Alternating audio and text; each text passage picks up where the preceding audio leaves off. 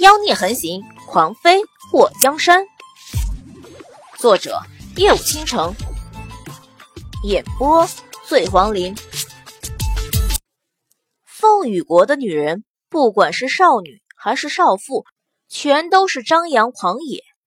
每天除了伺候自己男人洗衣做饭外，就如同长在马背上一样，哪里有一点大齐国女子的那种恬淡雅致？凤玉竟然还敢说大齐国的女人是庸脂俗粉，他也不瞧瞧他们凤羽国的女人哪里有一点女人家该有的模样。风俗不同，习惯不同，这审美也不同。凤玉觉得大齐国女人扭扭捏捏，惺惺作态；慕容翰墨觉得凤羽国女人天生骁勇，像个汉子。不是有句话？叫道不同不相为谋吗？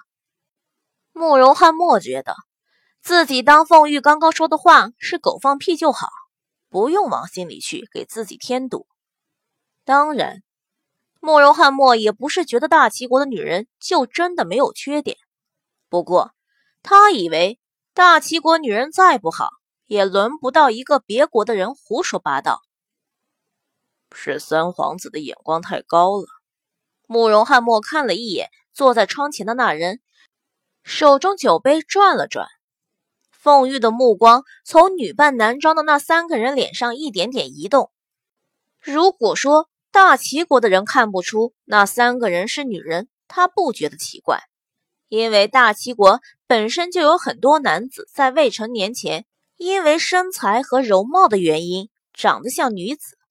不过在凤玉的眼中，那三个人是男是女，一眼就能瞧出来。这是身为一个男人的直觉。凤羽国男人高大强壮，就算女子也身材修长。像那三个唇红齿白的小公子，还没他们凤羽国的女人高大。他眼神再不济，也能比较出大齐国真正儒雅公子和女扮男装的公子之间的区别。凤玉的目光在看到朱雀的时候，他眉头一挑，好一个高贵冷艳的女子。不过，当朱雀看到刚端上来的一盘菜，双眼发光的时候，凤玉的脸颊抽了抽。看向栾彩蝶的时候，他眼眸一眯，这女子恬静淡然，美丽又不张扬，可惜是个瞎子。祸水和栾彩蝶、朱雀说笑的时候，就觉得有一股来者不善的视线一直在打量着他们。他眼眸一眯，警觉的抬起头。当他的目光和一个如鹰隼般锐利的目光对视上的时候，霍水觉得自己的瞳孔一紧。凤玉在看到祸水扬起的小脸时，目光顿住，眼眸瞪大。两个人就那样静静的看着对方，眼睛。眨都不眨一下，水儿，你怎么了？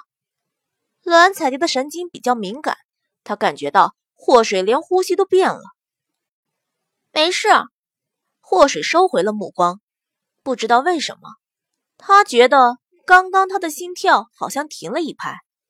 那个男人，他明明从未见过，为什么觉得他有点面熟？他那双眼睛，他似乎在什么地方看到过，可是他怎么没有一点印象？三皇子，你在看什么？慕容翰墨顺着凤玉的目光看下去，当他看到祸水那一桌的时候，目光一沉。凤玉嘴角勾了勾，本王发现你们大齐国男子比女子还要漂亮呢，莫王。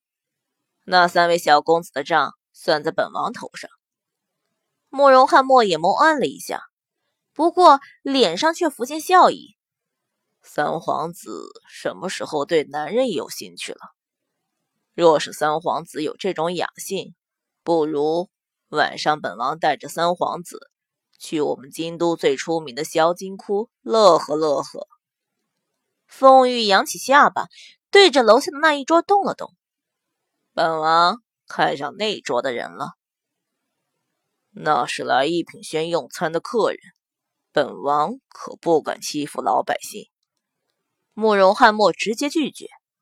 凤玉一脸不快的看向慕容翰墨：“景王，这是不给本王面子。三皇子何出此言呢？京都城里挂牌营业，可以让三皇子爽的地方多的是。三皇子犯不上为了几个百姓惹上麻烦。”慕容翰墨的心里满是怒意。这个凤羽国的三皇子，简直就是无耻到了极点。凤玉饶有深意的看了慕容翰墨一眼，麻烦，本王还不信有人和钱过不去。慕容翰墨看到凤玉往楼下走，紧跟在后面。三皇子要去哪里？本王去瞧瞧那几位小公子。慕容翰墨咬着后槽牙，传说凤羽国三皇子是个修罗，这么一接触，才知道凤玉根本就是个色魔。祸水在和凤玉目光相交后，总觉得有点不对劲儿。他放下筷子后，看向蓝彩蝶和朱雀：“吃饱了吗？我们出去逛街吧。”我吃饱了。蓝彩蝶放下筷子后，用帕子擦了擦嘴。一举一动都非常优雅得体。朱雀把嘴塞得满满的，咽下去后还噎住了，喝了几口汤才顺了下去。嗯，菜还没吃光，等我吃光再走。祸水看到朱雀酸甜苦辣，只要是能吃的都吃，他就怀疑朱雀这么多年，如果一直这么能吃，为什么还这么瘦？他其实忽略了最重要的一点，朱雀。也就出了山才有机会这么大吃。以前自己在山里住的时候，因为不会煮饭，有好几次都差点饿死。对于一个饿急眼的时候窝窝头都是美味的医仙来讲，浪费是可耻的行为。吃完饭，连盘子里的葱花都吃得干净才是王道。祸水和栾彩蝶等着朱雀把剩下的菜都吃光。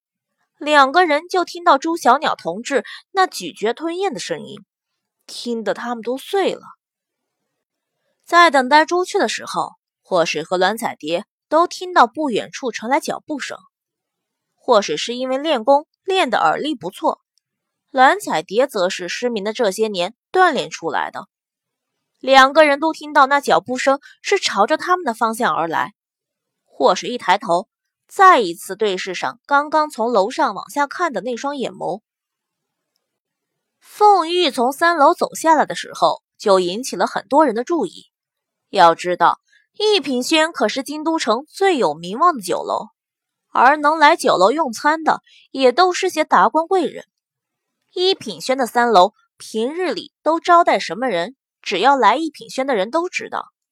看到凤玉走下三楼，整个酒楼的人。都往这边看，凤玉看到祸水，第一时间看向他，他眉头扬起，然后勾了勾嘴角。